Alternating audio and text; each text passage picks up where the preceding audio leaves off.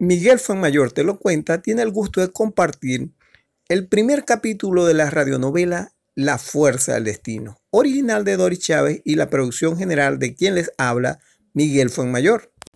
Escuchemos a continuación la presentación que hace la actriz Doris Chávez sobre este proyecto. La fuerza del destino. Con la fuerza del destino hemos querido homenajear a ese género tan latinoamericano como lo es la radionovela expresión hoy perdida, engullida por la vorágine de lo visual. Concebida como un juguete cómico, la hemos escrito con la mano de la ternura y la añoranza. En el camino hemos querido también rendirle un homenaje a nuestro indispensable Aquiles Nazoa. Nos hemos embarcado en la difícil y pretenciosa tarea de querer emular su prosa y su aliento.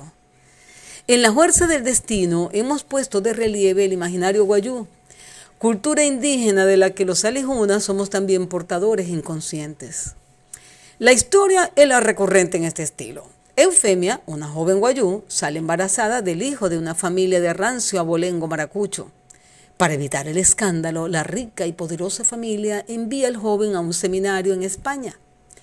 A la protagonista Eufemia se le aparece en sueños Juyá, el dios guayú de la lluvia, y le dice que se vaya para Guaypoa donde el palabrero, el pidio y piayú y allí llega la dulce Eufemia con su hijo recién nacido, Emilio José. Al poco tiempo, Eufemia muere y el Puchipú, el Pidio y Piayú queda a cargo de la educación del niño, quien por ser un protegido de Juyá hereda sus poderes. Puede hacer que llueva y truene a voluntad. Y no le develamos más, para que le escuchen todos los domingos. Desde cinco minutos, Miguel fue mayor y quien les habla, Doris Chávez, los invitamos a afinar los oídos. Los convocamos a un encuentro con la nostalgia, pero con los pies en la tierra. Así que a partir de este 2 de octubre y a lo largo de seis capítulos, dejémonos arrastrar por la fuerza del destino.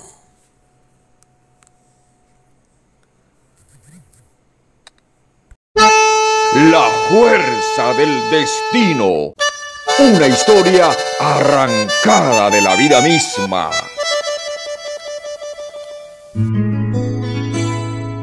Un timbrazo alerta la mañana en la regia mansión de los Calcaños. Eufemia, una joven mujer de rasgos guayú, espera con un niño en brazos frente a la imponente puerta. Las profundas ojeras y un sufrimiento de siglos no logran opacar su extraordinaria belleza. El ajado y soberbio rostro de doña Agripina Roncayolo de Calcaño se asoma por la puerta entreabierta. Doña Mariquita no meta la mano porque si la mete le pica el gusano. Doña Mariquita no meta los pies porque si los mete le pica el pie. Eufemia, ¿qué vienes a hacer aquí? ¿Cómo te atreves a manchar mi casa con tu miserable presencia? Vengo directamente de la maternidad Castillo Plaza.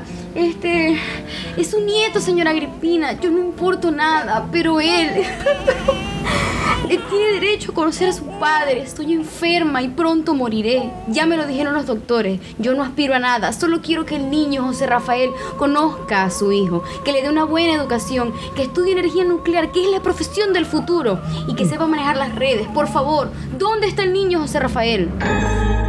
El rostro profundamente contrariado del magnate Rafael Antonio Calcaño Rosel se asoma por la puerta entreabierta. ¿Qué hace usted aquí? ¿Acaso no es suficiente con el kilo de arroz y de lentecas que le pagamos por sus servicios? Hay que ver que estos guajiros sí son ambiciosos. Imagínate, Rafael Antonio, que ella no contenta con haberme roto por envidia el elefante de yeso que teníamos en la sala, ahora se aparece con un niño que debe ser hijo de algún bachaquero hediondo.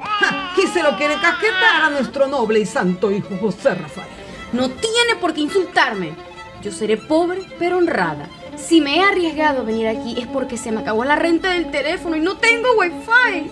José Rafael y yo nos amamos de verdad. Llámelo, por favor. Él se lo confirmará. Además, él tiene derecho a conocer a su hijo. Él no puede confirmar nada porque en este momento está viajando rumbo al seminario en España, niña. Un país que sí es decente porque tiene rey, no como esta cosa que lo único que produce son huirchas lambucias como usted. Por favor, mire al niño. Vea que es idéntico a José Rafael. Es blanco, es mestizo y además, vea, aquí está su marca de nacimiento. El lunar en sus partes pudenda, el mismo de José Rafael. ¡El lunar! ¿Y quién me dice a mí que usted no se lo tatuó? Tatuar en sus partes pudendas a un niño recién nacido. ¿Cómo se le ocurre? Ustedes los guajiros son capaces de todo. Váyase inmediatamente de esta casa. Es que no tengo dónde ir. A toda mi familia los mataron. Los narcoparacobachaqueros, zika guerrilleros. Váyase antes de que saque la pala y la eche a palazos. Mientras la humilde muchacha se marcha cabizbaja y angustiada, el joven José Rafael, despertado por el portazo, se asoma a la sala de la mansión.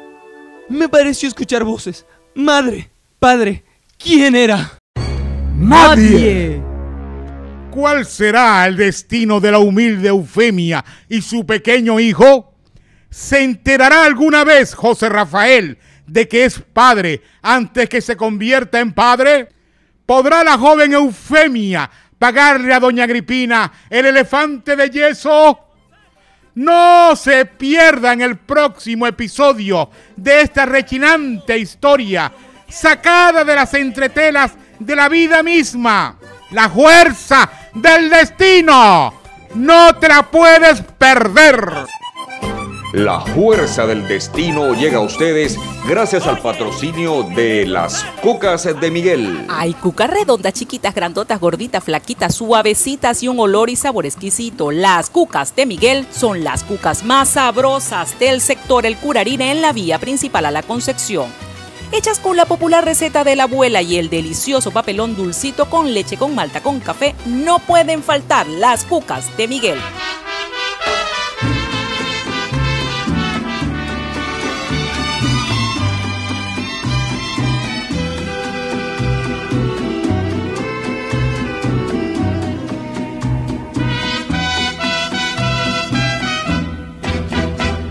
Percal,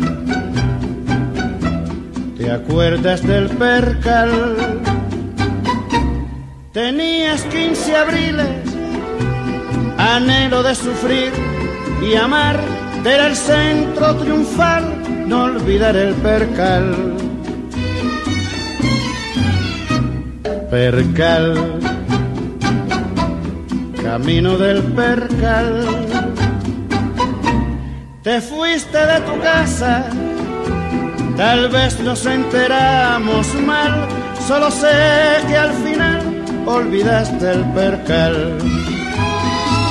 La juventud se fue, tu casa ya no está, y en el ayer tirado se han quedado acobardados tu percal y mi pasado la juventud se fue, yo ya no espero más.